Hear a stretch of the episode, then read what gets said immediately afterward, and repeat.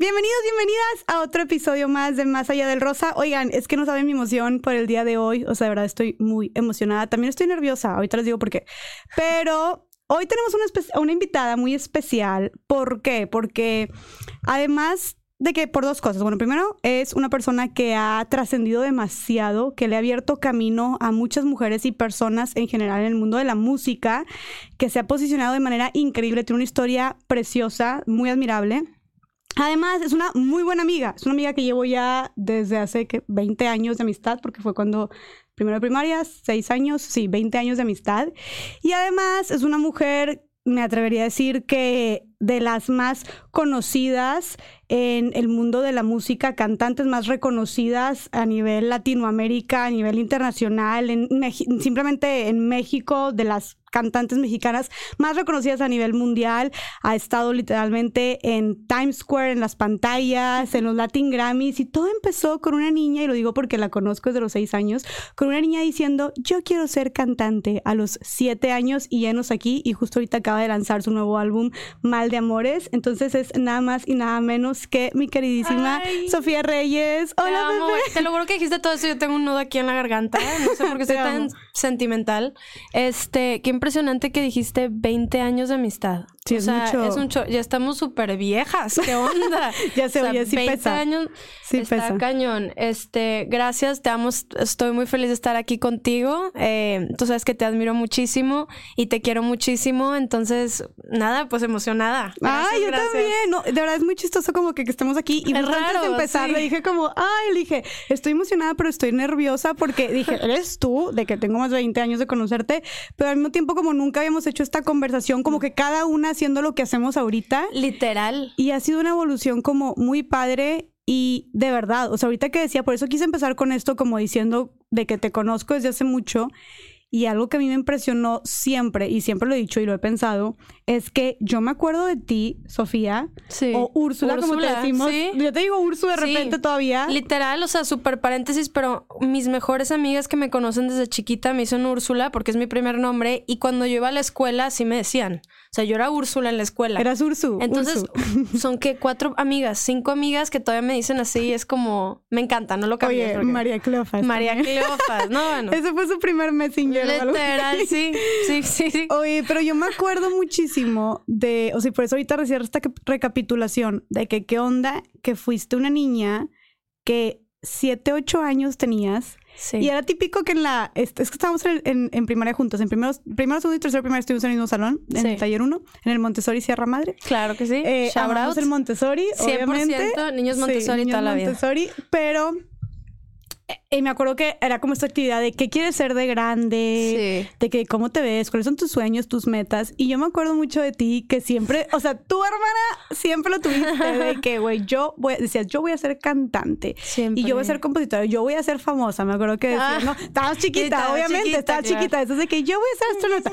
Pero, güey, lo dijiste. And here you are, hermana. O sea, aquí estás, güey, ¿sabes? O sea, tal vez tú lo dijiste, obviamente, en esos 6, 7 años que decías, yo voy a ser cantante y voy a ser famosa. hermana, acabas de sacar tu álbum y está en el Times Square en Nueva York en las pantallas. que estás tipo yendo de que a los Latin Grammys, de que es algo muy cabrón, ¿sabes? o sea, es algo que, de que sucedió. O sea, algo que a mí me, me trauma mucho es como sucedió, pasó. Y yo me acuerdo de ti a tus 8, 9 años yendo, me acuerdo que no, no puedo quedarme a dormir o no puedo ir a esta piñata o no puedo ir a este viernes después en la tarde a la casa de las amigas porque tenías que ir a tus clases de piano, tenías que ir a tus clases de guitarra o a tus clases de actuación o a tus clases de canto. Sí. O sea, fue algo por lo que trabajaste años, ¿verdad? Desde chiquita. Qué loco, sí, sí me, sí me, wow, me parece muy fuerte porque ahorita lo que, mientras decías todo esto, lo que me llegó es como, qué bonita esa inocencia cuando estás muy chiquito, que hablas mucho con esta verdad de lo que quieres ser, ¿no? De que yo, esto es lo que quiero ser y tal, y cuando estás muy chiquito lo ves todo posible y por qué no. Y luego vas creciendo y empiezan a haber muchos limitantes a tu alrededor que te dicen, no, no eres capaz, ¿sabes? O no, esto es un sueño muy grande, tú mejor porque no esto, que es más seguro, o porque esto, esto y esto. Y de verdad que van pasando los años y nosotros mismos nos vamos contando la historia de que no podemos lograr lo que soñamos. Y eso es algo bien, bien fuerte. Este, y en mi caso agradezco mucho porque de verdad que no todo fue así de que yo, Sofía, contra todo el mundo, realmente agradezco mucho que así como ustedes siempre apoyaron mucho mi, mis decisiones y mis sueños y todo, que mis papás siempre creyeron en mí, a pesar de que no tenían mucho conocimiento qué es la, la música, eh, qué es la industria de la música, cómo se mueve. Y como que la gente alrededor mía, siento que siempre creyeron mucho en mí. Y eso es algo que agradezco bastante. Y como tú dices, cómo las cosas sí son, sí se hacen realidad. O sea, O sea, de verdad que sí. ¿Tú crees que ha sido clave como en tu desarrollo y éxito profesional que las personas a tu alrededor creyeran en ti y te dieran este apoyo? Sí, yo sí creo. Creo que obviamente todo debe de empezar con uno. El, si yo creo en mí, nadie me va a detener. Pero sí, sí reconozco que soy muy suertuda en el hecho de que la gente que estaba a mi alrededor me apoyaba, empezando desde mis papás y luego ustedes, todo mi grupo de amigos que, que a lo mejor no entendían mucho lo que hacía y luego me fue a vivir a Guadalajara y luego no sé qué, pero yo siento que siempre que tenía algún evento o cantaba o hacía algo, ustedes siempre han estado ahí, ¿sabes? Eso es algo muy bonito y creo que todos nosotros somos muy, muy así de apoyarnos y, y eso es increíble. Siento que, que luego, mientras vas avanzando en el camino, se te va presentando gente que, que es parte de este mismo sueño, ¿no? Y, y cada vez más y más y te va reafirmando cómo las cosas van sucediendo y que, que sí se puede lograr.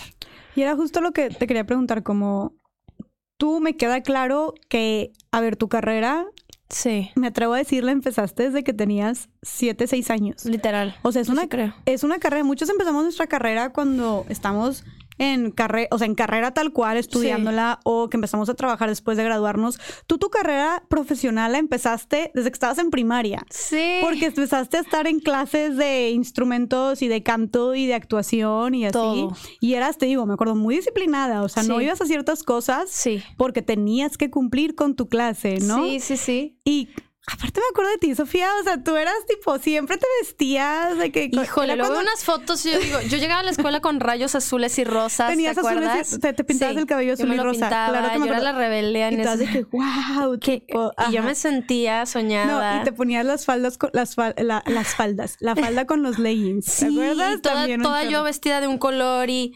No, sí, digo, Sí. qué bueno que mi mamá me decía, o sea, me dejaba hacer lo que yo quisiera. ¿verdad? Pero sí, sí llegaba con los pelos pintados. Claro, era, era súper característico tuyo, como que tú muy en tu tipo, pues no en tu personaje porque eras tú, ¿sabes? Sí, o sí, sea, y creyéndotela y que te valía queso y así. Pero también es otra cosa que eh, eh, justo te pregunto, como tú teniendo esta carrera profesional que la neta, como dijimos, me atrevo a decir que empezó desde mucho antes, porque tú Sí. estuviste preparando y teniendo todas las herramientas y puliéndote y desarrollando todas estas habilidades para que ahora seas quien eres. Sí, O sea, Sí. esto empezó hace más de 20 años o hace Sí. 20 años. Mis respetos, la neta. O sea, es mucho trabajo y Sin mucho esfuerzo saber, por detrás. ¿verdad? Sí, tú sin saber que, o sea, exacto, o sea, le estabas apostando literal Sí. de que voy a creer en mí y vamos a darle, ¿no? sí. Pero ¿qué te inspiró o cómo fue este desarrollo de Sofía a lo largo de estos años para llegar a ser quien eres tú ahorita?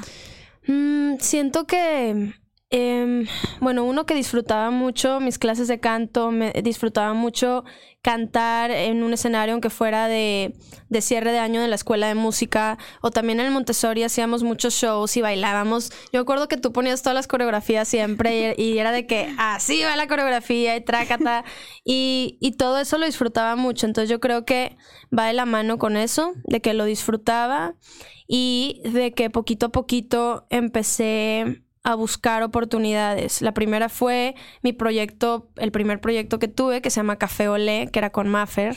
¿Te acuerdas de Maffer? Claro que me acuerdo. Cantábamos juntas, eh, con mi papá componíamos canciones, las grabamos en un estudio, se las mandamos a una disquera, nos dijeron, pues no, no creemos mucho en este proyecto, pero sigan cantando. Yo me acuerdo que fue como un golpe para nosotros muy fuerte. Y así, como que cosas, cosas. Y luego escuché sobre este casting, hice un casting, me fui a vivir a Guadalajara, estuve en un grupo musical. La experiencia no me encantó, pero siento que eh, fue... Después con el tiempo vi que era importante to- toparme como con esta piedra para decir justo esto es lo que no me gusta, me muevo de aquí. Y entonces como que una cosa llevó a la otra, pero creo que tiene que ver con ese mismo deseo, ¿no? Con esa misma caminar hacia esa dirección. O sea, a pesar de que tú, por ejemplo, no funcionó con esto de Café Olé y luego no funcionó con este grupo, tú seguías Sí. diciendo como no, de que yo sigo creyendo en esto y tengo que seguir buscando cómo. 100%, pero por eso te digo que ahí donde yo agradezco mucho es la gente a mi alrededor, porque cuando yo salgo de este grupo que se llamaba Tao, yo salí y yo eh, literalmente sentía que mis sueños se habían apagado, como que yo relacionaba con querer cantar, con que querer cantar tiene que ver con un proyecto así y esto es lo que se tiene que hacer para cantar. Y a mí yo no era muy feliz la verdad en ese proyecto y luego me salí y estaba como la fe en mí de que no me quería salir, aunque no, no me gustaba donde estaba, pero porque en, algún momento, ¿sabes? Y como que este, me salgo del grupo y en el grupo se conozco a Charlie Paloma, que son mis managers desde hace como 11 años ya que trabajamos juntos. Este, y surge esto de, oye, nos vamos a ir a Los Ángeles, ¿qué onda?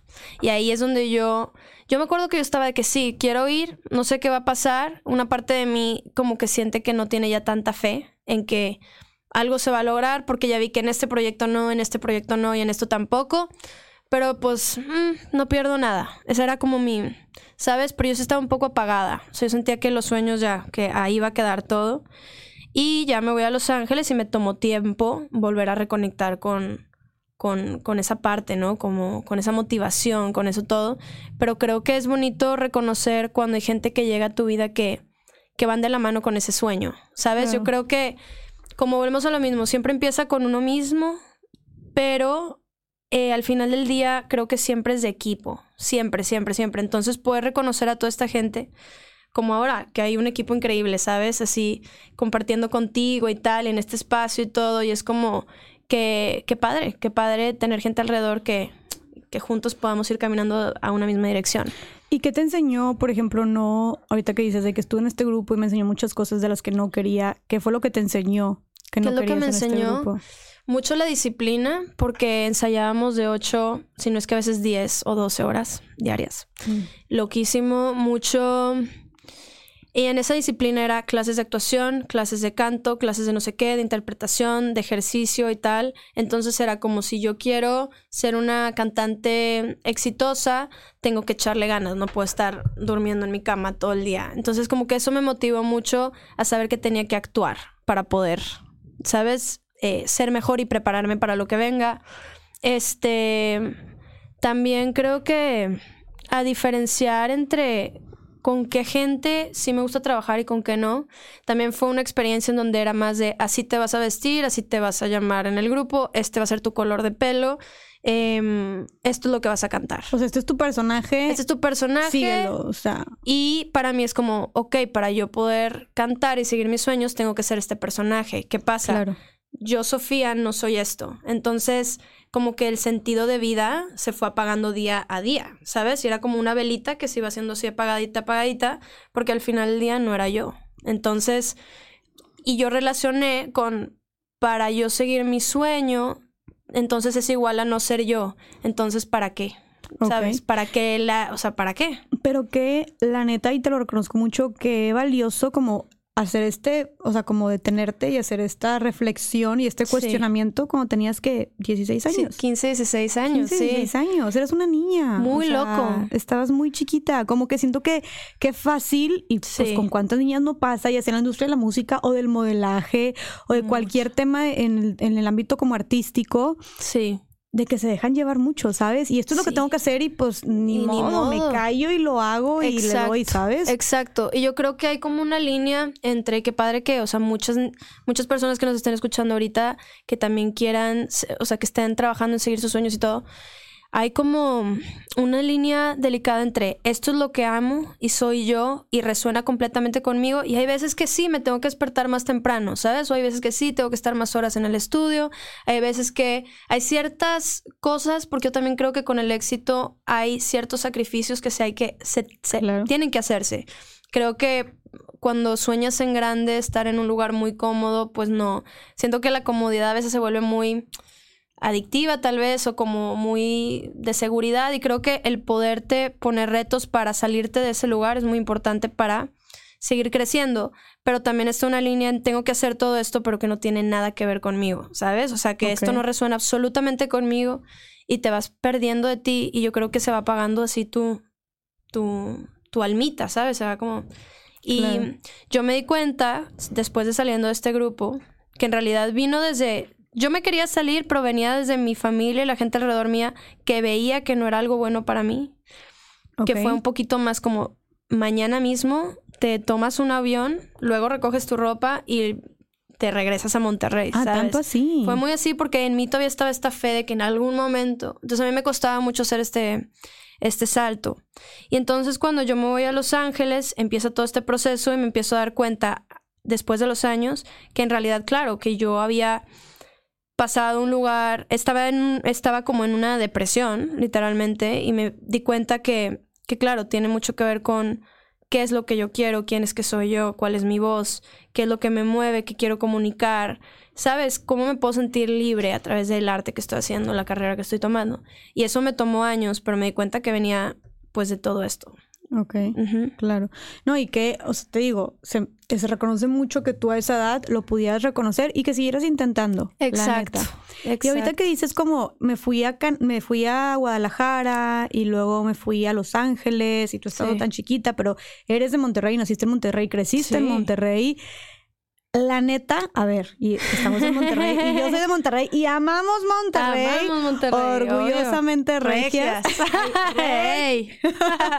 no siempre, obviamente. Obvio sí, pero tenemos que reconocer que nuestro querido Monterrey también tiene sus cositas, ¿verdad? Como todo, es mira, aquí y así, ¿verdad? Exacto. Entonces, la neta, también viniendo de, Monterrey, de la cultura que hay en Monterrey, de lo conservador que es, de lo cuadrado que es, de esta cultura donde nos importa mucho, digo, creo que en general México, pero más en Monterrey, el qué dirán. Sí, mucho. ¿Sientes que tú, como queriendo hacer todo esta carrera tan disruptiva, como desde chiquita decir, yo voy a ser esta persona que va a ser súper exitosa en la música y voy a salir adelante, y hasta cuando estabas más chiquita que decías, yo voy a ser famosa, o sea, cuando tenías seis años, ¿sabes? o, sea, como todo eso, que, que no, te habla mucho de ti como en esta seguridad, ¿sabes? Este, pero ¿Cómo fue para ti viviendo en una sociedad como la que es Monterrey? Sí. Como dije, conservadora, cuadrada, que nos importa mucho el qué dirán, que muchas personas detienen sus sueños, sus proyectos, sus metas por el qué dirán. Qué fuerte. ¿Te enfrentaste tú a algún obstáculo precisamente por, por venir de una sociedad así? Claro, muchísimo. Creo que fue algo que me limitó a, a crecer en muchos aspectos, pero bastante.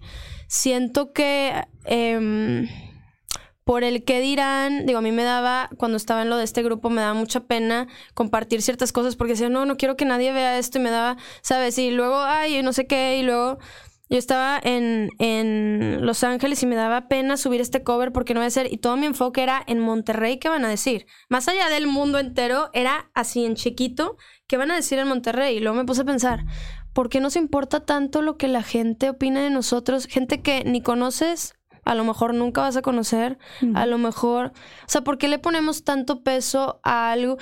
Aunque cuando vayamos ahorita a un lugar público y te pones a bailar, estás siempre pensando, ¿qué va a decir la gente?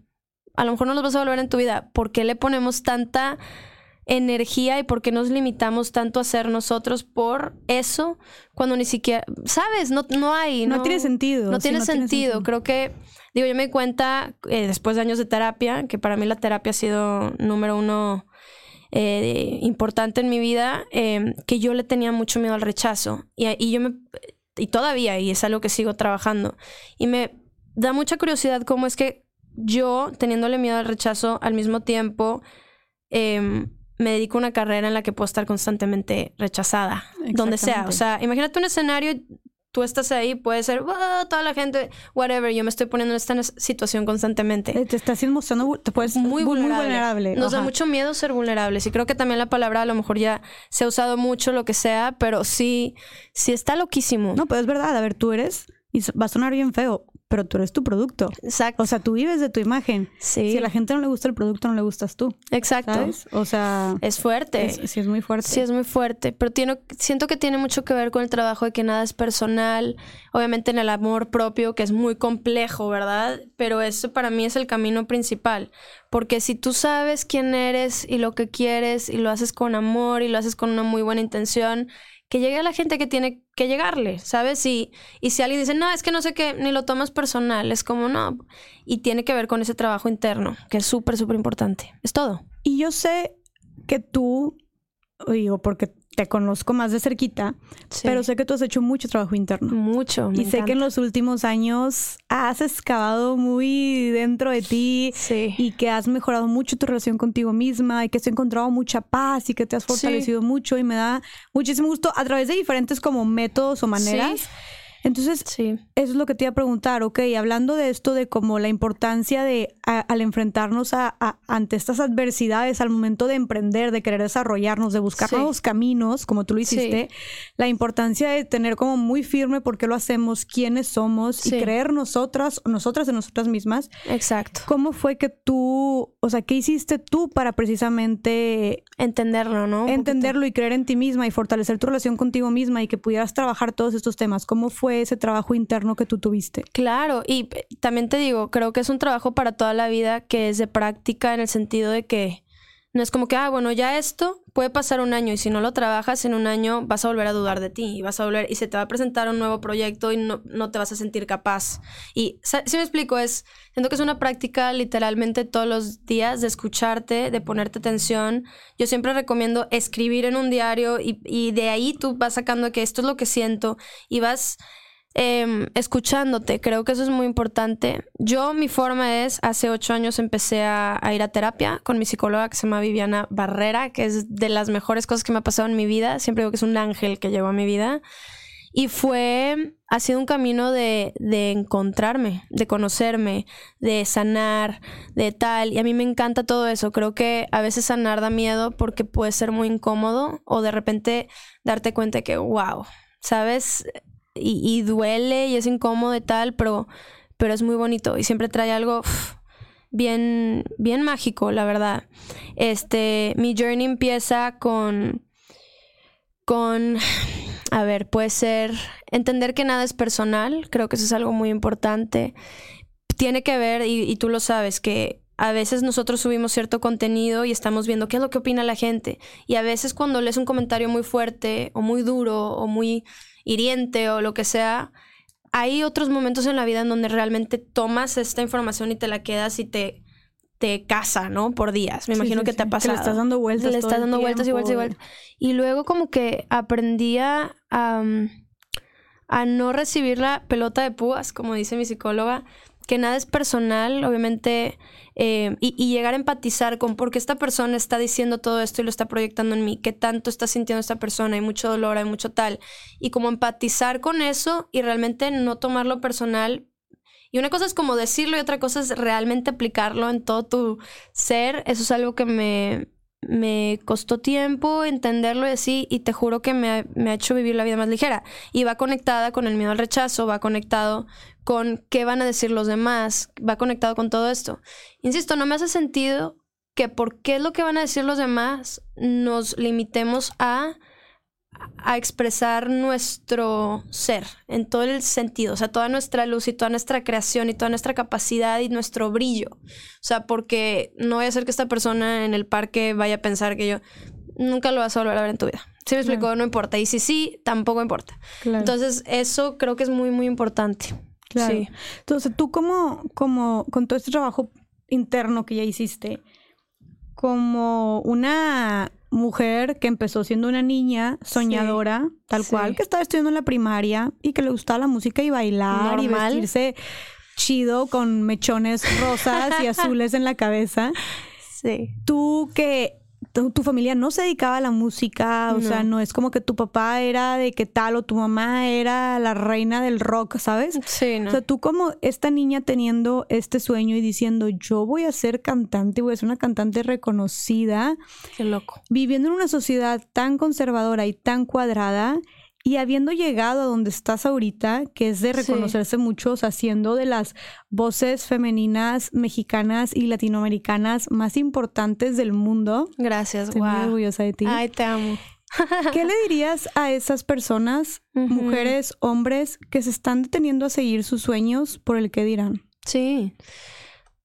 De verdad, eh, insisto, el primer trabajo es realmente escucharse a uno mismo. Y este trabajo interno siento que es el más más importante. Insisto, siento que se escucha mucho y es que todo empieza con uno y de verdad que sí. O sea, que todo empieza ahí. Empezarte a escuchar, querer ser, ¿cómo lo puedo decir?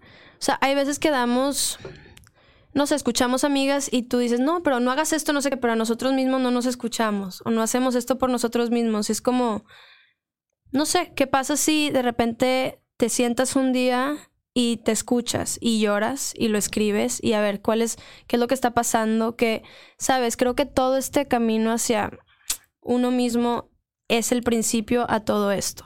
Em, me cuesta a lo mejor un poco explicarlo, pero realmente sí, o sea, insisto, yo desde que empecé mi terapia hace ocho años hasta ahorita ha sido un caminar, pero todo ha sido con eso y de ir conociéndome y ir encontrándome y, entender que soy capaz de absolutamente todo. O sea, realmente soy capaz de absolutamente todo. Todo lo que yo sueño lo puedo lograr. Quien sea lo que sueñe lo puede lograr. Y que no nos debemos, nosotros mismos somos los que nos limitamos a expresar esta máxima, ¿sabes? Lo que somos. Claro. Al final podemos hacer lo que sea.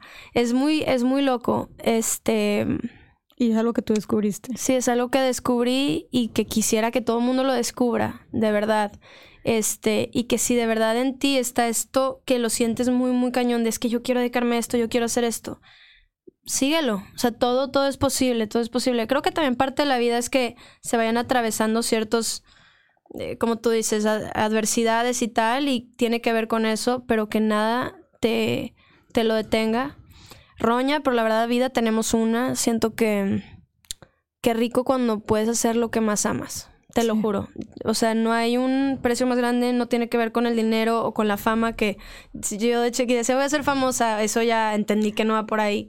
pero, va más allá de todo. Estaba chiquita y era como, él soy famosa, así como decías, quiero ser astronauta, quiero ser, yo decía, quiero ser, estar en las Olimpiadas, ¿sabes? O sea, Exacto, dices eso. Y es como, en realidad sí, todo se puede lograr, todo se puede lograr. Creo que hay algo, y lo que me llega a la mente ahorita, que nos enseñan mucho, o es muy cultural, no sé, desde chiquitos es como que el constante compararnos con los demás, ¿no? Es que ella esto, y es que ella esto, y ella tiene esto, y ella, mm, ella sí pudo porque tiene más dinero que yo, y esos zapatos, si tú no los tienes, entonces yo no pertenezco. Y es un constante, ¿cómo puedo, verdad? Y creo que la competencia o el estarnos comparando con los demás también es un límite muy grande.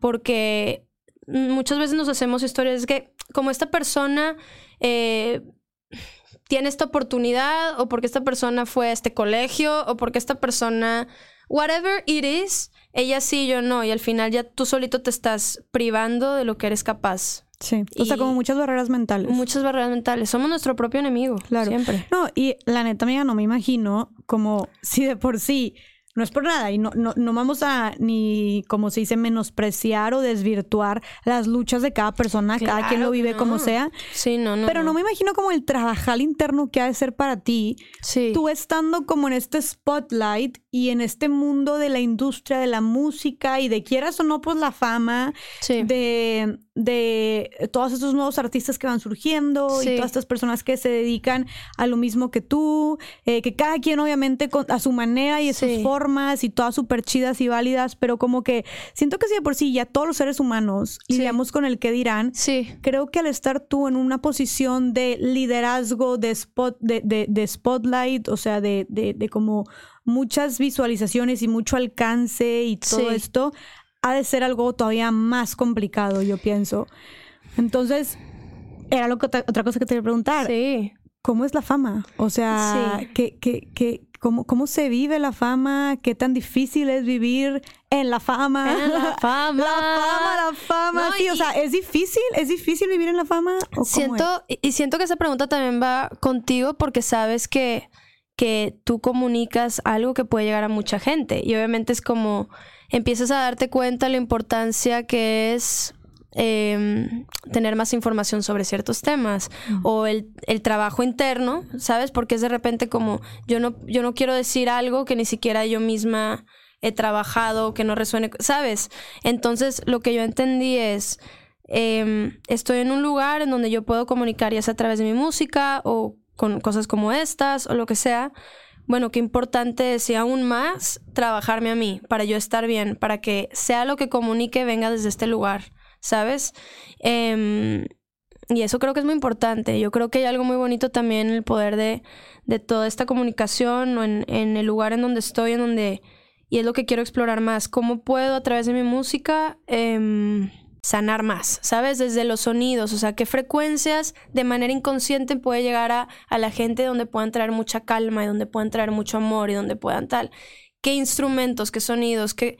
Y eso es lo que yo ahorita quiero seguir explorando porque creo que eh, se puede hacer tanto, ¿sabes? Con este poder de comunicaciones y hay que usarlo para bien, hay que usarlo para eso. O sea, tú estás viendo tal cual tu música también como una herramienta para sanar.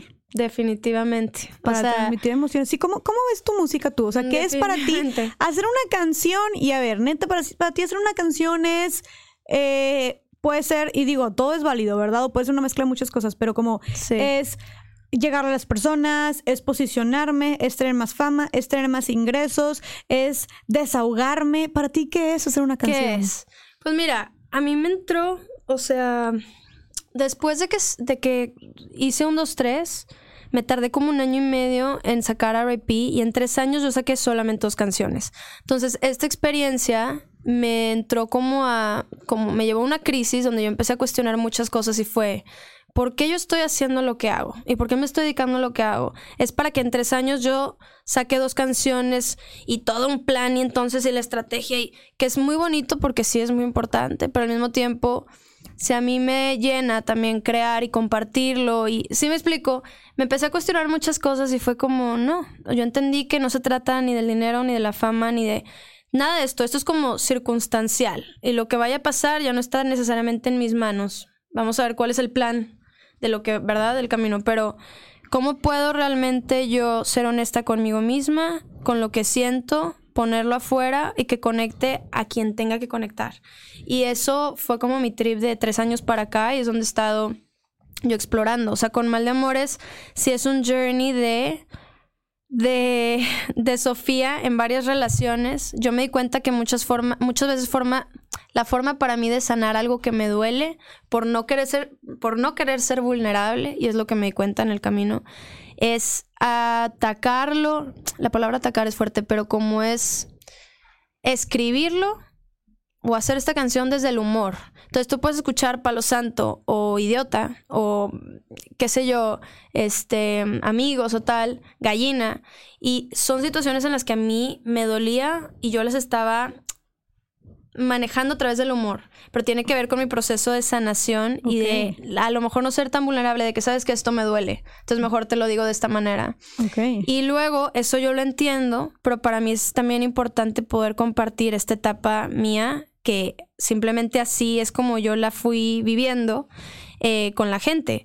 Entonces es una etapa mía de los 20 a los 26 eh, de full sanación y donde entiendo que a través de un mal de amor, específicamente que yo estaba viviendo, eh, mm, aprendí a amarme más y aprendí a, a irme a lugares que no conocía míos. Entonces a veces de situaciones, en este caso fue un mal de amor mío, pero a veces de situaciones que son difíciles, retos muy grandes, creo que si cambiamos un poquito la moneda, por así decirlo, puede traer una gran enseñanza y nos puede llevar a otro nivel.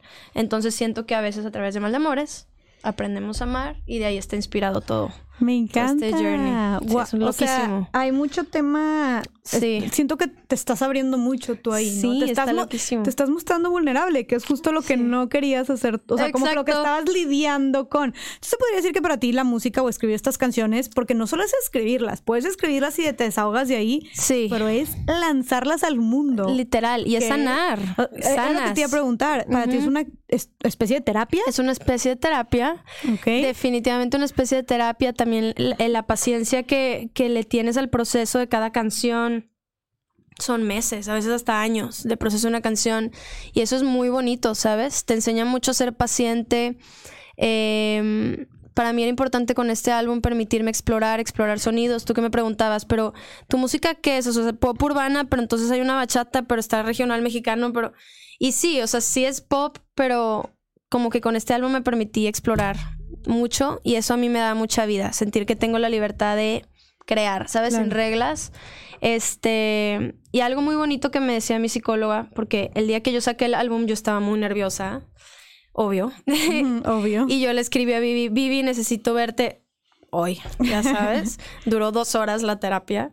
Este, y algo que me decía que me pareció muy bonito fue que el regalo más grande que a nosotros nos pueden dar es la vida, ¿no? Al ser creadas y a través de nuestros papás y todo esto, entonces ya tú estás aquí en el mundo y tal.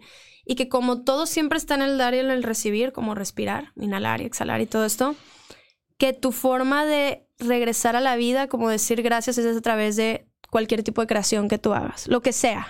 Entonces tú al crear estás regresando como de gratitud el hecho de que te dieron a ti la vida. Y es como un ciclo. ¿Sabes? Entonces, entender de que, bueno, la salida de Mal de Amores después de tantos años de trabajar en esto es justamente ese regalo, ¿sabes? Y ya, que llegue a la gente que, a la que le tenga que llegar, que la gente lo disfrute, que resuene en sus corazones, que conecten con, la canción y, eso a mí me dio mucha tranquilidad. Y volvemos a lo mismo, tiene que ver con el miedo al rechazo, el que dirán, el que... Y volvemos a lo mismo. Y eso es como que siempre llegar al mismo centro, ¿no? Me encanta, como te entiendo y, creo que son escenarios muy diferentes, pero a mí me ha tocado cuando hago un video, es como, chin, tipo, me esforcé un chorro en esto, sí. a veces hasta que rimó y lo que tú quieras, y la musiquita que le pones y ponerte bonita, lo que tú quieras. Todo. Y es como que va, y, de repente, ¿cómo? Nadie le gustó. No tuvo esta respuesta que yo esperaba o estos números. Entonces no me imagino cómo de ser cuando sacas un álbum internacional que lleva seis años, seis años, ¿no? Dijiste, sí, seis años. Trabajando. Entonces creo que el tú, o sea, ahorita que dijiste como que le llega a quien le tenga que llegar, siento que eso es algo como súper poderoso. Y si aplicamos eso, creo que no solo en la música, en, lo que sea, en cualquier creación, que la verdad es que creo que todos somos creadores, todos y todos, somos creadores. Yo también creo. Si eres un emprendedor, una emprendedora, estás creando un proyecto, si es, si escribes, si tocas música, si cantas, este, si maquillas, si cocinas, todo. Todos somos creadores y creadoras, ¿sabes? O sea, todo lo que ves aquí alrededor es porque alguien fue un creador o una creadora. Todo, desde tu casa, donde pones tu cama y cómo lo decoras, ya estás creando, es un constante. Exactamente. Eso es algo bien bonito. Entonces creo que como que el dejar nuestra obra de arte sí. a como que soltarla, ¿sabes? De que haces lo mejor que puedes y entrego el corazón en eso y dejarlo volar. Al universo y confiar. Eso es algo bien bonito. Insisto, obviamente a veces se dice más fácil de lo que es. Claro. Pero por eso hablas de todo ese trabajo interno Exacto. también que haces. Digo, suena muy de que, ay, sí, muy mágico y muy utópico, pero aquí tenemos a mi comadre que ya dijo que lleva ocho años trabajando en su persona con su terapeuta y otras formas tú también de mejorar tu relación contigo misma, que si meditación. Muchísimo, o cursos también del amor propio. Hay uno muy bonito con Gabo Carrillo y siempre estoy leyendo también del tema, me encanta. Sí, o sea, es un trabajo que ha este, sido constante, ¿sabes? Como para recordarte también esto. Y es algo que también yo te quiero reconocer, que a a pesar de tú, o sea, te digo, tú como saliste y saliste como a triunfar y la verdad, algo que siempre he dicho yo y que muchas amigas, creo que nunca te lo había dicho, ay, pero lo decimos aquí al aire, que muchas amigas me dicen, no sé, que saben que te conozco así, es de que, ay, ¿cómo es Sofía? De que es, de que es buena onda, güey, es medio sangrona. Pues sangrona. ¿Se le subió o no? Porque pues eras una niña de que, de Monterrey, chiquita. que pues digo, como todas nosotros crecimos en el mismo colegio, y, pero pues ahorita estás en Los Ángeles de que triunfando, viviendo tu sueño, ¿no? Pero sí, muchos eran como de que y es sangrona y se le subió. Ya sabes cómo es la gente, ¿verdad? Digo, estamos hablando de que vimos un Monterrey. Sí, sí, sí. Pero, y la neta, y no es porque estés aquí, pero mi respuesta siempre ha sido como, Está, estás muy, muy cabrona en el sentido de que siempre has sido sencilla y siempre has sido como muy aterrizada y muy alivianada y nunca has dejado de ser tú. Bueno, no, obviamente cambias en el sentido de que todas cambiamos. Yo no soy la misma que hace 10 años. Claro, pero, nunca está ahí. Exacto. tú eres la misma en ese sentido. Sí, nunca en el sentido de, de que más arrogancia, no sé qué. Y la verdad es que hay mucha gente que con poquitos seguidores, con poquitos números, con más ingresos, con lo que tú quieras, pierden piso. Sí. Entonces, ¿cómo lo has hecho tú, por ejemplo? ¿Crees que todo este trabajo interno que tú dices te ha hecho no perder piso? ¿O cómo le has hecho la neta? Porque es algo difícil, güey. Quieras o no, aunque no quieras que medio se te sube, que te hablen, que los números, que te piden la foto, el autógrafo, lo que tú quieras, como... ¿Cómo lo has hecho tú para no perder piso? Porque a mí me consta que no has perdido piso. Gracias, te amo, güey. Eh, Siento que son varias cosas. No sé si uno tiene que ver a lo mejor con mi personalidad por un lado, no digo que sea todo, pero a lo mejor tiene que ver un poco de ahí, tal vez.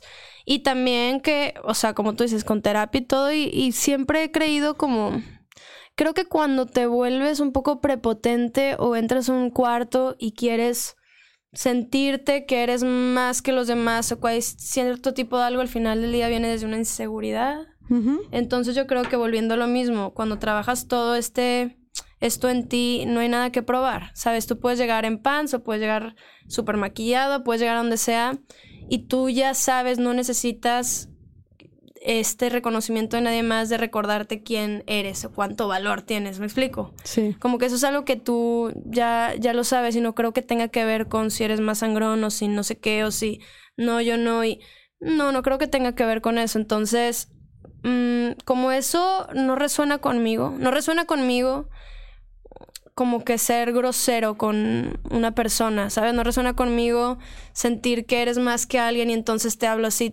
O sea, es algo que nunca he entendido, ni siquiera. O sea, no, nada más no lo, ¿sabes? Em, ni siquiera me nace, tal vez. Estoy tratando de entender, ¿verdad? ¿De dónde viene todo esto? Pero sí, creo que no hay necesidad. Y luego me ha tocado a mí conocer artistas que yo admiro mucho, no sé, por ejemplo, a mí Ed Sheeran, son decir y conocerlo y que es la persona más humble y estable, no sé qué. Obviamente Ed Sheeran sabe que es Ed Sheeran, Ed Sheeran, ¿sabes? Y sabe que es increíble músico y que está tureando por el mundo y que la, la, Pero no te tiene que probar a ti. Es que yo soy así, ¿se explico? Y que lo conociste y súper buena onda. Sí, súper buena onda la persona. Y me he dado cuenta mucho de eso. Y que sí crecimos, la verdad, en una cultura en donde...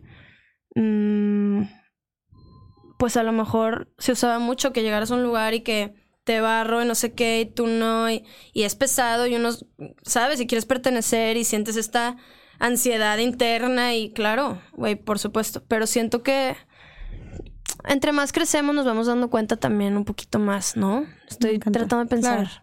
Sí, no, y qué importante como no sé, como recordar tus raíces, como dicen, aunque sea muy trillado, como remember your roots. Siempre, siempre, siempre. Y es y también tal vez sabes, sabes que siento que también tú has conocido, pues como dijiste, conociste al Sheeran y platicaste con él. Sí. o sea, paréntesis. de que, siento que todos queremos eh, saber, todos y todas queremos saber qué le dijiste al Sheeran o qué te contestó el. No, le dije, "Wow, soy, o sea, me encanta tu música, mucho gusto, no sé qué." Y me empezó a contar que en Argentina le robaron su celular y no sé qué me estaba...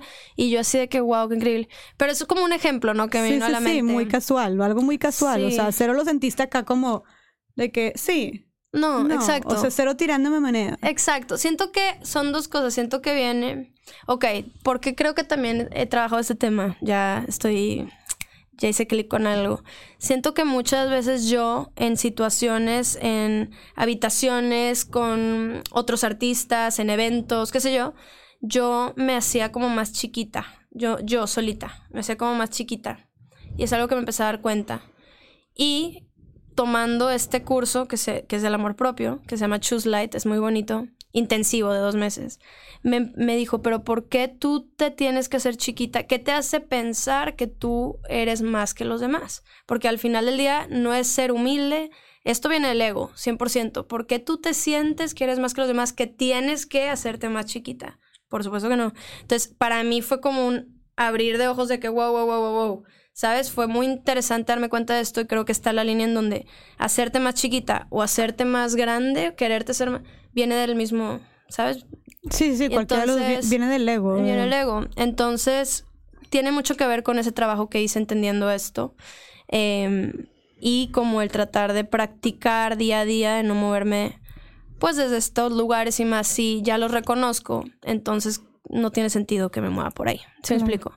Eh, creo que viene un poco de ahí. Pero yo más, más de llegar a un cuarto y como que y, y ser grosera, no sé qué, más bien yo, yo me hacía más chiquita. Entonces, como, a ver, créetela. ¿Quién eres? ¿Qué? ¿Sabes qué? Entonces viene de ahí más bien mi trabajo. Ok. Sí. Wow, o sea, como tal vez algo del síndrome del impostor que pasaba sí, contigo. Sí, sí, definitivamente. Como que tú dudabas de tus propios... Había gente admirándote y diciendo cómo le hizo esta chava y así, y tú estabas dudando de tus capacidades en la misma industria. Definitivamente. Está muy cañón, ¿no? ¿Cómo puede haber como dos tipos de... dos caras de la moneda? ¿Cómo te habla? Sí. Exactamente. Eh, tiene mucho que ver que yo me empecé a comparar, por eso también menciono ahorita lo de compararte con los demás. Yo me empecé a comparar con gente em, muy cercana, artistas, y que me decían, es que yo em, comía yo de la basura, ¿sabes? Yo no tenía casa, entonces fui homeless. Entonces yo, ya, y yo siempre dije, bueno, es que a mí nunca me faltó ni agua, ni comida, ni un techo, ¿sabes? Entonces yo, ¿por qué estoy viviendo todo esto cuando hay gente como esta persona con la que estoy platicando que literalmente, ¿sabes? No tenía un techo, no tenía comida, tenía que buscar de la basura y ahorita está donde está. Entonces yo sentía de que yo no me merezco porque yo no sufrí o yo no pasé ese mismo camino que esta persona pasó. Y entender que cada uno de nosotros vivimos diferentes caminos y no podemos estarnos comparando porque siempre va a haber alguien que le está pasando más difícil y alguien que le está pasando... ¿Sí, me explico? No, no te puedes poner a a comparar en ese sentido y a mí me costó entender un poco eso y que mis sacrificios, como que dejé de sentir que, yo había hecho sacrificios, que a mí se me había dado muy fácil, que y en realidad es como no, acuérdate de esto y acuérdate de esto y acuérdate de esto y todo, y poderlo como recordar y creérmelo y no sentir, como tú dices, el síndrome del impostor, fue el trabajo que, que ha sido más difícil, ¿sabes? Para mí entenderlo en todas las esquinas. Está muy loco.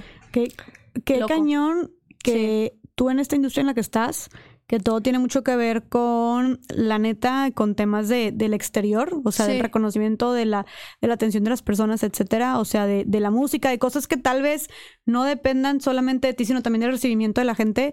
Como que qué cañón que estés diciendo que para ti tu mayor reto fue tu trabajo interno. Sí. O sea, fue lo que está pasando aquí dentro. Sí, sí, sí, sí, sí. Pues claro, porque si muchas cosas dependen del exterior, sí claro que has de sentir mucha, mucha abrumación, mucha ansiedad, mucho, claro. Sí. Este, y qué importante que lo reconozcas y que lo trabajes. Neta, qué chido. Sí. Y eso, la verdad, te quiero hacer una pregunta que no quiero que se me pase, este, que ya cambiando un poquito de tema, pero es como, sabemos que, digo, porque muchas personas que nos están escuchando aquí, claro que se están en temas de equidad de género o a favor del empoderamiento de la mujer, el feminismo, etcétera, y me encanta, y yo sé que tú también. Sí. Pero para ti, sabemos que el machismo está en todas partes, este, en todos los ámbitos, en todas las industrias. Para ti, viviendo en, o sea, desarrollándote desde hace más de 10 años en la industria de la música, ¿qué tan machista es la industria de la música? Está cañón. Siento que está mejorando, eso es lo que quiero decir, creo que está mejorando. Está muy cool por gente como tú, entre muchas, o sea, muchas personas, está muy cool como gente como tú, entre más personas, están cada vez tocando temas que eran muy tabú, imposible que hace años se tocaran, y eso es algo que es súper importante. Em, sí, siento que digo, desde el lado como de oportunidades, 100% tú ibas a unos premios o ibas a tal y eran mucho más mujeres. Puros hombres, perdón, mucho menos mujeres. Puros hombres y una mujer cantando, ¿no? O cosas así. Yo me acuerdo que a Charlie y a Paloma en algún momento les dijeron, es que porque están eh, firmando un artista mujer es mucho más fácil manejar un hombre. O sea, no, es que las mujeres, porque es que luego la mujer se embaraza y luego no sé qué, y luego tal, y muchas cosas y es como, qué fuerte que la industria piense así, ¿no? Y es como, obviamente Charlie Paloma fue que, ¿de qué estás hablando? Por supuesto que no, ¿sabes? Vamos a probar que se puede, que las mujeres son unas chingonas y que se puede hacer todo esto. Sí, creyeron en ti, 100%. Claro, claro. Pero si gente alrededor habla y es como es más fácil manejar a un hombre que una mujer. O sea, por mil y un razones. Y es más fácil, entonces, por ende, si hablamos así, que un hombre se desarrolle en la industria de la música que una mujer, ¿se podría decir? Que es más difícil, más fácil o sea, que es, más fácil que un hombre se desarrolle y es más difícil para una mujer que se desarrolle en la industria de la música. ¿Por el hecho de ser mujer o por el hecho de ser hombre? Tal cual. Pues mira, yo tengo la ilusión de que no sea así. Me explico, que yo tenga que ver con el trabajo que le metes, el cuánto crees en ti, en, en tu arte, en tu qué tan buena persona eres. O sea, yo, yo quisiera que pensar que es igual, pero tengo la sensación de que es más difícil ser mujer en, la industria de la música y en muchas cosas, pero hablando de la industria de la música, creo que entre más se habla y más lo hablamos y nos apoyamos entre nosotras, las cosas van cambiando.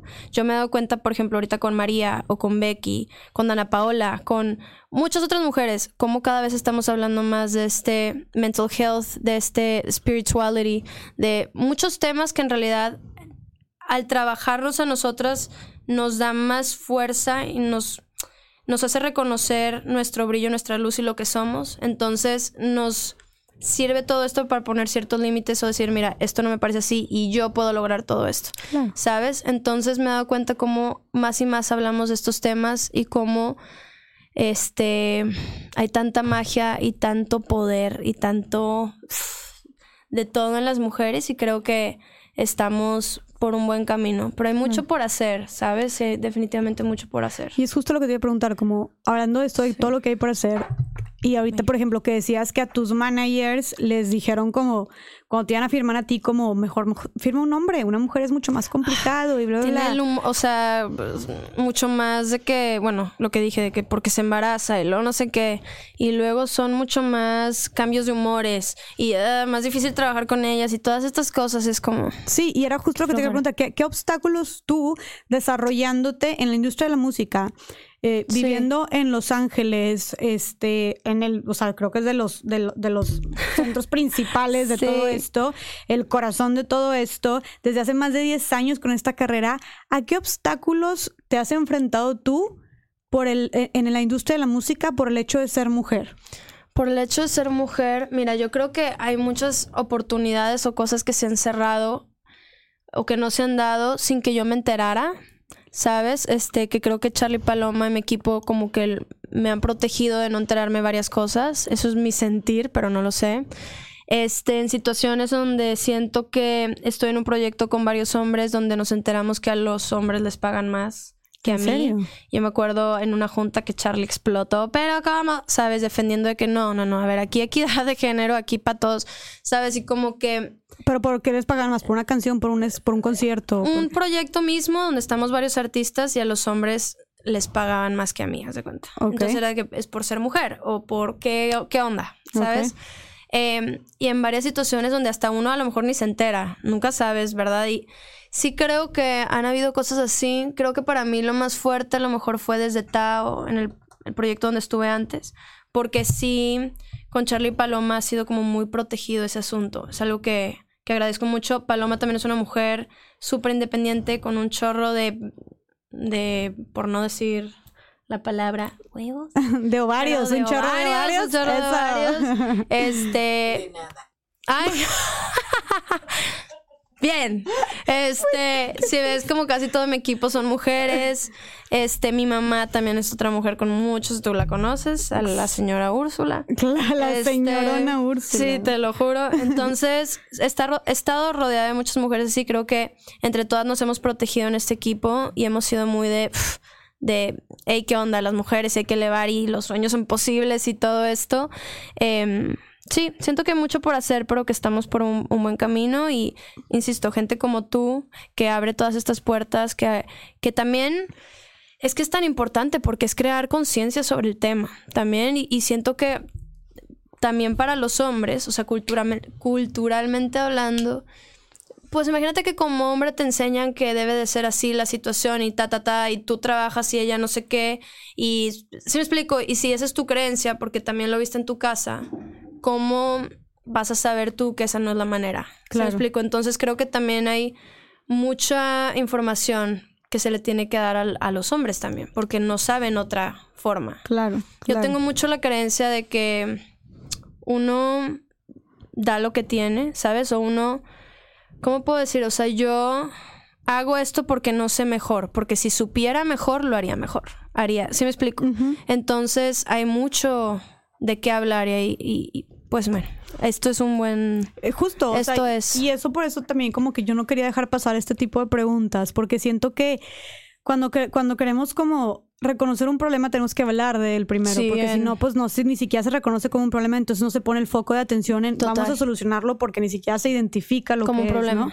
Entonces, qué importante, y es la primera vez que me, siento con alguien y alguien aparte que esté en este, en, este nivel en el que tú estás, eh, de la industria de la música, para hablar del machismo en la música o de estos pequeños, este, pues sí, o micromachismos o creencias o roles o desigualdades que se viven en la música, que claro que hay, así como hay en la política, en la educación, en las empresas, en la religión, en absolutamente todas partes está este porque es algo cultural.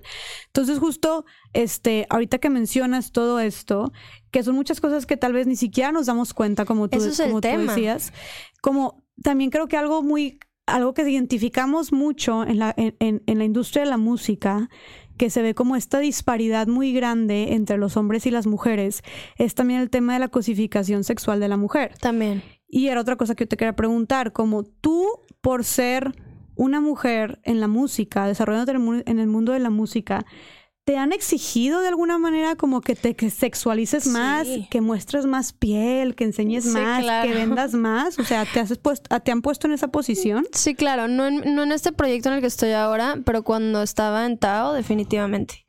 O sea, te digo que ellos nos vestían y era como demasiado. Yo creo que me veía más grande en ese entonces que tenía 15 años que ahora mismo, ¿En te lo juro. Obviamente muy sexualizado todo y así. Y yo no creo que sea un problema. em, no creo que sea un problema si tú te quieres eh, vestir de tal manera o si quieres estar prácticamente desnuda o si... ¿Sí me explico? No creo que ese sea el problema. Yo creo que el tema es que te obliguen a... ¿Sabes cómo? Claro, que de que, que para tienes- que tú se, llegues aquí tienes que vestirte así, tienes que enseñar esto y tienes que hacer esto. Es lo mismo, para que tú... Ese es el tema. Cuando vienes de tu querer es de, mira, yo me quiero vestir así porque yo así soy y me, y me amo así tal y como soy y... Sí, me no encanta pasa y me nada. gusta y lo disfruto. Exacto. Creo Ok. que... Y que venga desde un lugar desde el amor y no desde otra cosa. Entonces, por eso digo, es como una línea ahí bien delgada, pero viene más desde ese lugar. Sí, obviamente en, en todo este... Todos estos años de, de proyecto, de, de entender un poquito más a la, a la industria y empezando desde Tao, siempre ha sido la gente te va a ver más y va a consumir más tu música y más tus videos si enseñas más. Eso es lo que, ¿verdad? Entonces, empezando desde Tao ahora sí, entonces por eso yo empiezo mi proyecto como Sofía Reyes, es como, pues no, me puedo vestir así, pero también me puedo vestir así y porque yo quiero y porque yo lo siento, de repente estoy más así, pero viene desde otro lugar y no por... Pero tú lo decides. Yo lo decido, exacto. Pero sientes que en general, en la industria de la música, a las mujeres se les cosifica y se les sexualiza más que a los hombres.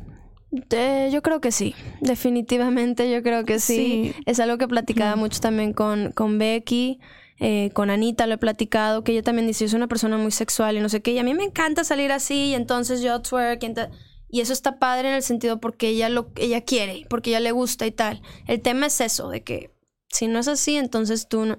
Y no está padre, no, no me gusta nada eso. Creo, insisto, entre más se habla, más se va cambiando, entre más eh, las mujeres vamos conociéndonos y saber que sí, que no, que cuáles son las cosas van cambiando. Creo que viene mucho de nosotras mismas hacer este cambio. Y siento que también viene de esta seguridad de, de como lo que tiene que brillar no es tu cuerpo, lo que tiene que brillar es tu talento, Sí. es tu, tu, tu- tu música, es tu Es tu voz. corazón, es, ajá, o sea, justo en esto de, o sea, justo la música, porque al final de cuentas es una industria y es un negocio y lo que tú quieras, y es como, obviamente buscas resaltar y buscas desarrollarte y Sí, meterle sí. todos los kilos, este, como en cualquier otro proyecto, ¿sabes? De vida, pero como que siento que, que justo, y es lo que buscamos que pase con la mujer en lo que sea que haga, que todo su valor y su reconocimiento recaiga en algo más allá Sí. solo, que solo que su, su cuerpo, cuerpo. ¿sabes? No, no, no. Entonces, tal vez, bueno, a ti no te ha tocado, o sea, ya en este nuevo proyecto que tú tienes de vida, que, que me queda claro que tienes mucha autonomía en lo que tú usas, lo que no, lo que te pones, lo que no te pones, etcétera. Y claro que yo lo veo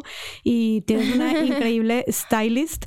Ay, este, gracias. pero, pero, pero consideras que tal vez haya, haya otras, otras, no sé, ya sea empresas, agencias o, o, o marcas que tal vez le exijan esto a las mujeres, porque a mí me ha tocado, que solamente con el ámbito de los creadores de contenido influencers que, que les piden a las chavas que muestren más, ¿no? Por el simple hecho de vender más. para vender ¿no? más. No me parece nada bonito eso. es- Me parece terrible, de hecho. Y sí pasa, digo, a Sí ti. pasa O mucho. sea, qué bueno que no, que no te ha Sí, pasado, sí, pero te llegó a pasar. Sí, claro, no, me llegó Claro. a pasar muchísimo y luego lo entendí y fue que no.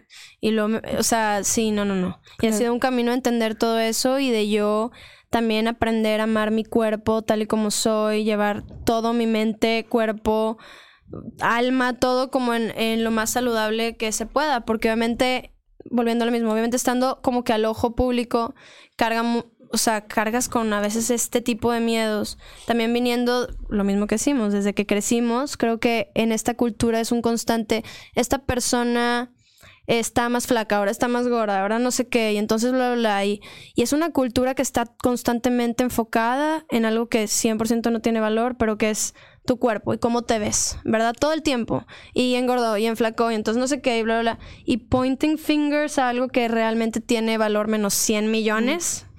Y este, eso se queda ahí muchísimo. No, muchísimo, ha de ser, muchísimo. Ah, o sea, ha de ser pesadísimo. Yo no me imagino si en general las mujeres como sentimos esta, este peso, esta carga de encajar con el estereotipo de Sí. belleza, los estándares de belleza que son muy estrictos, que son Sí. muy reales, que son muy exigentes, ¿no? Este, de peso, de maquillaje, Sí. de lo que tú quieras, ¿no? De, de, de formas del Sí. cuerpo. Ahora, estando en el ojo público masivo, de manera internacional, o en algo como la industria de la música, que eres tú Sí. de que ante el mundo, ha de estar muy cabrón. la Está neta. cañón, O sea, ha de sí. estar muy difícil. Y, y justo era lo que, te- lo, que, lo que también te quería preguntar, como respecto a temas de, de- del cuerpo, de chismes, este, Sí. de críticas, de comparaciones. Tú también tuviste, por ejemplo, una relación muy pública y luego Sí. terminaste con esta relación. Sí. ¿Cómo crees que en general la gente, obviamente hubo muchas espe- especulaciones, muchos chismes, Sí. mu- muchas noticias, ¿crees que en general la gente en este medio de la música, de, de los artistas, sea más duro con las mujeres que con los hombres? En el tema de chismes, comparaciones, del cuerpo, este, de las exigencias, ¿crees que sean más duras con las mujeres que con los hombres? Esa es muy buena pregunta. Y rápidamente, antes de contestar esa pregunta, me acordé ahorita con lo otro que estás hablando. Ayer vi que en Victoria's Secret, este, para una campaña muy padre que están haciendo, ya está la primer modelo con síndrome Down en el mundo. Mm, Qué chido. Y están como metiendo ya de todo tipo de cuerpos y tal. Y antes había como mucho este estereotipo de tienes que ser talla menos, menos, no sé qué, y de estar de esta altura y tal. Qué presión, ¿no? Para el mundo y para, bueno. Este, solo decía, como que siento que en el mundo empiezan a haber más cambios así y espero que vengan desde un lugar bonito, siempre con una intención pura. Este, ¿qué iba a decir ah, con esta pregunta que me dijiste? Sí, que Perdón. sí, crees que sean, que en temas de chismes, de exigencias, de comparaciones, que si crees que la industria de la música sea más dura con las mujeres que con los hombres. Puede ser que sí, creo que se compara mucho. Ahorita que dijiste lo de cortar, este, o que terminas una relación, está un constante de quién es mejor, ella o ella, quién se puso mejor este vestido, ella o ella, a quién le queda mejor, o, ¿sabes? Es Claro. 100%, eso está O subió. mucho, o subió, no sé subió kilos, cinco o kilos. enflacó. Ujú. Exacto. O ta, ta, ta, ta, ta, ta. Definitivamente, creo que va uno de la mano de volver a lo mismo, no tomarse nada personal y no enfocarse en cosas que, o sea, si la gente habla de mí o tal o en medio de... Yo no tomármelo personal por uno y dos, también cuando estés como en esas situaciones o con ciertos medios o con tal, poner un alto y poner un límite, ¿sabes? De, oye, creo que ya, ya no queda que sigamos compartiendo, digo, comparando a una persona con la otra. O sea, siento que ya el mundo está cambiando, estamos hablando de cosas realmente más importantes, más de unión, más de salud mental, de amor propio, de apoyo, de... ¿Sabes que, que para mí no tiene sentido que un medio de comunicación hoy en día, 2022, ¿y quién se ve mejor? ¿Ella o Ay, Claro. ya, O sea... ¿Quién, lo, ¿Quién vistió mejor? ¿Sabes? Es como, pero pues ¿en qué año estamos? O sea, ¿qué onda? ¿No estás viendo que estamos justo hablando del opuesto? O ¿sí me comparar entre ex, Exacto. la ex y la actual. Exacto. Y los chismes que inventan. Pero, pero me da, o sea, como que yo, yo he visto mucho como, no sé, hacen chismes o, o- o- o primeras planas, la- lo- la- los titulares muy amarillistas Muy de amarillistas. como las boobies de Salma Hayek, de que como nunca dices eso de los pectorales de, De- sí, no. Diego Boneta, Ay, o sea, nunca hacen eso, ¿sabes? sí, sí. Pero claro que siempre están hablando o del cuerpo de las mujeres o si ya tiene este una nueva pareja y con cuántos ha salido, que si Isa Sí. González ha tenido no sé cuántos novios, ¿sabes? Como, o sea, siento que no sé, Sí. no sé, no sé, no sé, no es tan no, no se in- eh, intima tanto o no es tan metiche, por así decirlo, en la vida de los hombres como lo es en las Como mujeres. es no es tan, mujeres. Este, tan invasivo, esa era la palabra, Es como tan invasivo y también tan estúpido. O sea, con lo cosas bien estúpidas que es como, como dijiste tú, se pusieron el mismo vestido, ¿quién lo usó Eh, sí. ¿Y eso qué importa? que sea, ¿qué importa? Sí, Pero ¿sabes? siento que creo que viene mucho como en, como en una relación, ¿no? En la relación tóxica, ¿no? Que uno dice, bueno, es que esta persona está la loca y pobrecito este vato. En realidad la, relac- la relación es de los dos, ¿sabes? Tóxicos los dos, uno tendrá este papel, este otro. Es fuerte porque, claro, te puedes ir a temas mucho más profundos, está la manipulación y está el no sé qué, y están, son muchas herramientas, eh, o sea, me puedo ir a, es un tema mucho más complejo, pero lo que voy es que es importante que nosotros como consumidores también exijamos diferente información. Claro. ¿Tiene sentido? O sea, si a mí ya no me interesa ver si las boobies de Salma Hayek, ¿por qué no mejor yo me enfoco a leer sobre esto que realmente me enrique- enriquece? Y si viniera también mucho más desde este lado, donde yo quiero aprender más de esto, los medios van a dejar de comunicar algo que la gente no quiera escuchar. Claro, exacto. Entonces creo que es de estos dos lados. Eh, no que estoy culpando a nadie ni a otro ni por. Pero creo que, que puede empezar también con nosotros, empezar a querer informarnos de otras cosas que realmente nos llenen más, porque realmente no tiene ningún valor quién usó Claro, el y al final- se le ve mejor. A final de cuentas es oferta y demanda, ¿no? La ley de la Exacto. oferta y la demanda. Si nosotros queremos seguir consumiendo esa basura, van a seguirnos dando esa basura. Exacto. Pero qué importante, como dijiste tú, como el rol que juegan los medios de comunicación al precisamente seguir fomentando estos estereotipos, esta cultura de la cosificación a las mujeres, de la competencia entre las mujeres, de que el trabajo de las mujeres recae en algo tan superficial. A ver, si a la chava le dieron no sé cuántos premios Grammy, porque Sí. vamos a hablar de si se le ve bien el vestido o no, ¿sabes? Sí. De que eso qué. ¿Eso ¿Me qué? explico? Entonces, Exacto. este, y eso no suele pasar, la neta, entre los hombres. O si es súper exitosa No. y ha salido no sé cuántas películas, porque estamos hablando de cuántas parejas sentimentales ha tenido, cuántos novios ha tenido. ¿Eso qué? Podemos ¿Eso hablar de qué? cosas mucho más importantes. Entonces, Sí. dejemos de reducir a las mujeres a, a- a- a- y, y calificarlas en eh, basándonos en parámetros tan Sí, estúpidos y estúpidos. superficiales, Sí. porque tenemos mucho más que dar. Y sin valor. Y que las mujeres digo, los medios de comunicación reconozcan este rol tan importante que tenemos, me Sí. gus- de que tienen. Sí. Me gustó lo que dijiste tú de como ustedes como artistas, este precisamente oponerse ante esto como, o sea, no sé, tal vez señalarlo, visibilizar de esto no está bien, esto no está mal y molestarse ante esto. Y nosotros como consumidores también Cambiar nuestra atención. ¿Qué es lo Exacto. que vamos a consumir? Exacto, o sea, a final de cuentas, ellos dan lo que nosotros consumimos. Entonces, tenemos un poder muy grande. Nunca subestimemos el Sí. poder tan grande que tenemos como consumidores, porque somos los que les damos jale, los que les damos visibilizaciones, los que les damos este ingresos a final de cuentas, no vistas, eh, este visitas, etcétera, ¿no? A sus redes, a sus páginas web, etcétera. Entonces, si nosotros dejamos de consumir ese contenido o de apoyar ese contenido o lo empezamos a reprobar en redes sociales y los tupimos con no sé Exacto. cuántos comentarios de nada que ver y eso qué, eso no nos interesa, Sí. Claro que va a haber un cambio. Va a haber no, un van cambio. ajá, no van a volver a sacar una nota de eso. Exacto. Entonces siento que más que esperar a que esto cambie, nosotros hay que empezar a poner ciertos límites y a pedir otro tipo de información y a poner nuestra atención en cosas que realmente tengan valor. Claro. ¿Sabes? Y que puedan hacer un cambio. Insisto, como todo lo que tú haces. O sea, me encanta, me encanta, me encanta. Y este, nada más me acordé ahorita que co- con lo de los límites. A mí me encantó una vez que Zendaya subió una foto que ella hizo un shoot para una revista y ella subió la foto original y la foto de la revista. Y en la foto de la revista salía súper editada, de que hasta más delgada y que si la piel y que no sé qué. Y ella decía, solo para que sepan que yo nunca probé esto y yo, esta es mi foto original.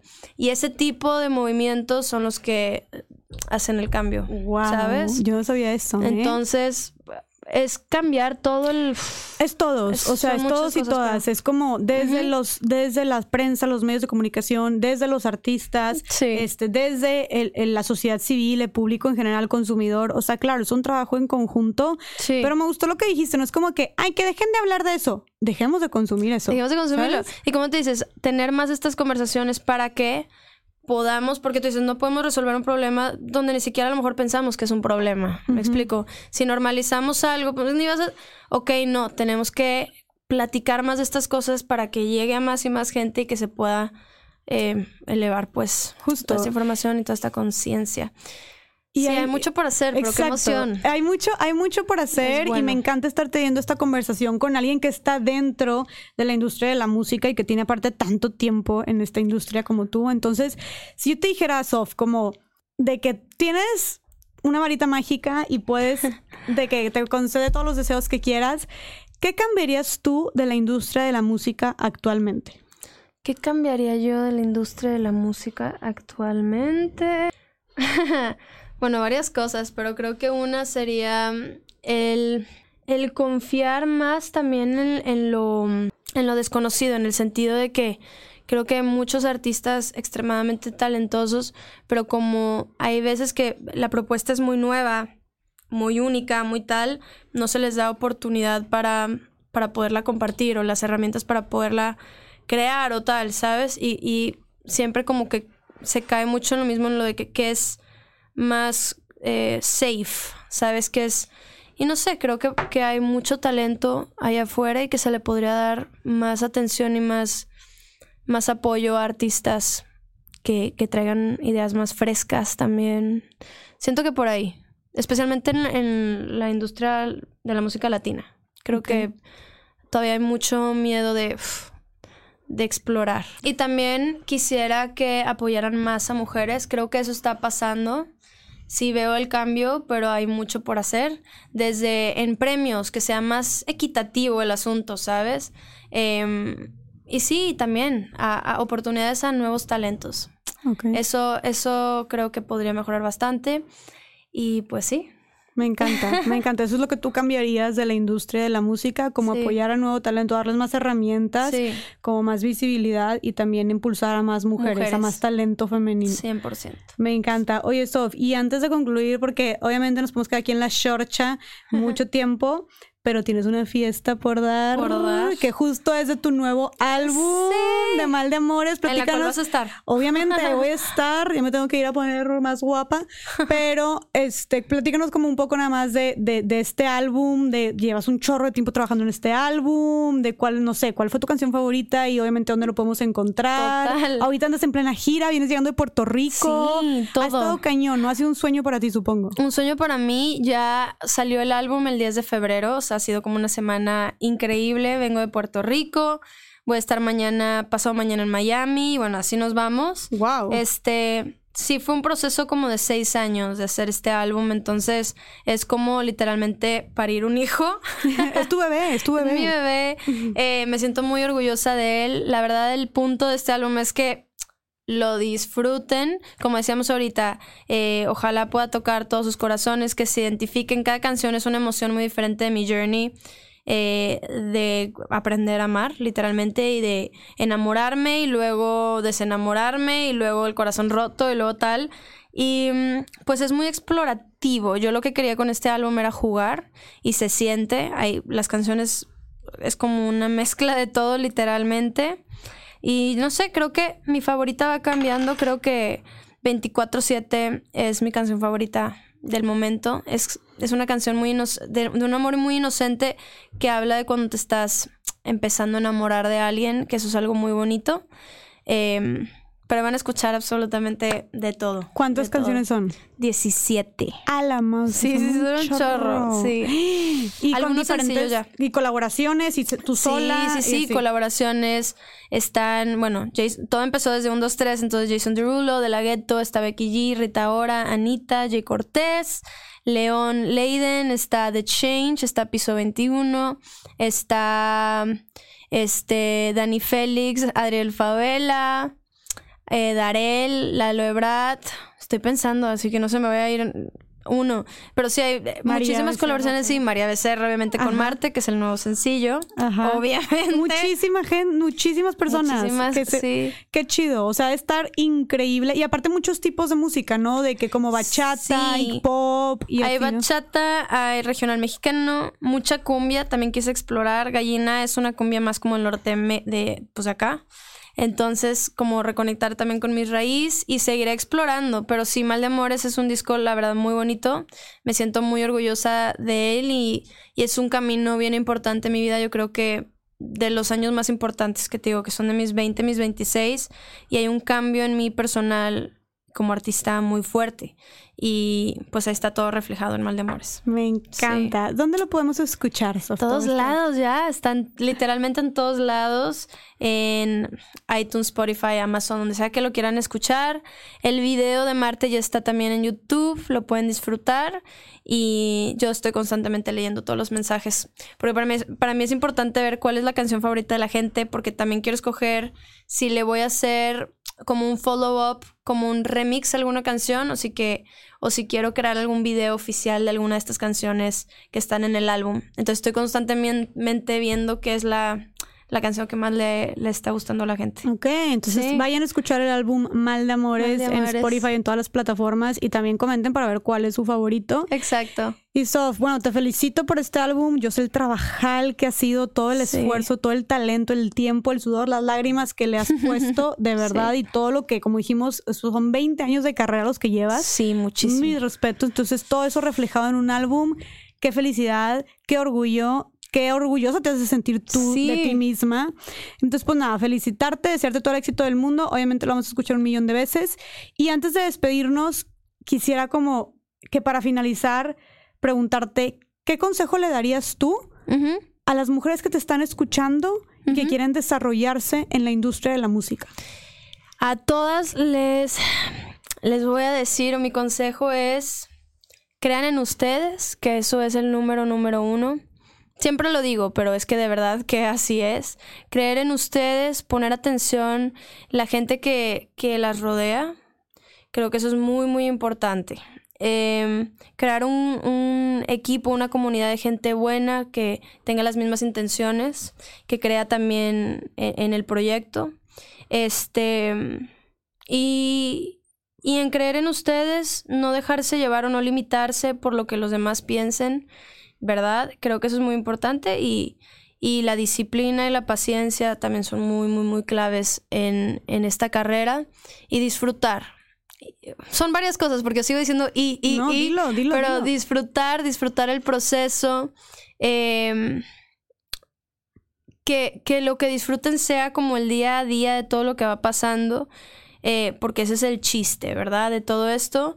Y al menos yo lo que entendí es que si hago las cosas desde la honestidad, desde el amor, todo, todo va a estar bien. Entonces, eso es lo que yo les recomiendo, que, que su intención esté en estas, en estas cosas que, que son muy importantes. Me encantó lo que dijiste de la paciencia. La paciencia. Tú llevas 20 años trabajando en este proyecto. Sí. Qué importante. Sí. Y de disfrutar. De disfrutar. No esperar a ser famosa o a tener no sé cuántos seguidores o un Grammy o no sé para sentirte ya feliz y disfrutar lo que haces, sino disfrutar el camino. Todo esto es como a consecuencia, ¿sabes? A, a todo lo demás, pero que la felicidad o el enfoque no esté en estas cosas que realmente realmente no son valiosas, ¿sabes? Creo que es el disfrutar y el ser honesta y hacerlo desde el amor y ya está.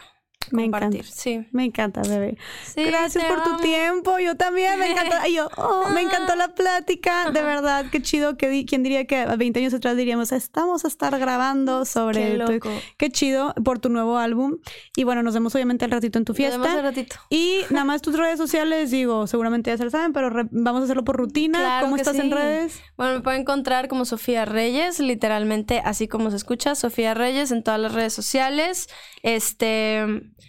gracias por escucharnos, gracias por todo. Espero que toda esta información les haya gustado mucho, que les haya servido. Este, te veo al rato, al rato perreamos y te admiro mucho y estoy muy agradecida por estar aquí. Muy, muy, muy orgullosa y sé que van a venir muchas y más y más cosas para ti mm. y, y, vamos a acompañarnos en ese proceso. Me encanta, me encanta, bebé. Gracias por tu apoyo siempre y claro que nos vamos a acompañar. Güey, así de que me pongo bien sentimental, ¿verdad? Que hay las dos de que la mesita de la paz. la de la paz. Del Montessori. Es que el Montessori había una mesita de la paz donde cuando te peleabas te sentabas y, o sea, platicaban hasta que ya se resolvía el problema. Sí. Literal. la mesita de la paz aquí. Pero bueno, te amo, bebé. Gracias por estar aquí. Y pues gracias a todas las personas que nos escucharon. Esperamos que haya sido de mucha ayuda, inspiración, motivación, que claro que me queda claro que sí. Y pues bueno, gracias por estar aquí y nos vemos en el siguiente episodio de mi podcast Más allá del Rosa. ¡Hey!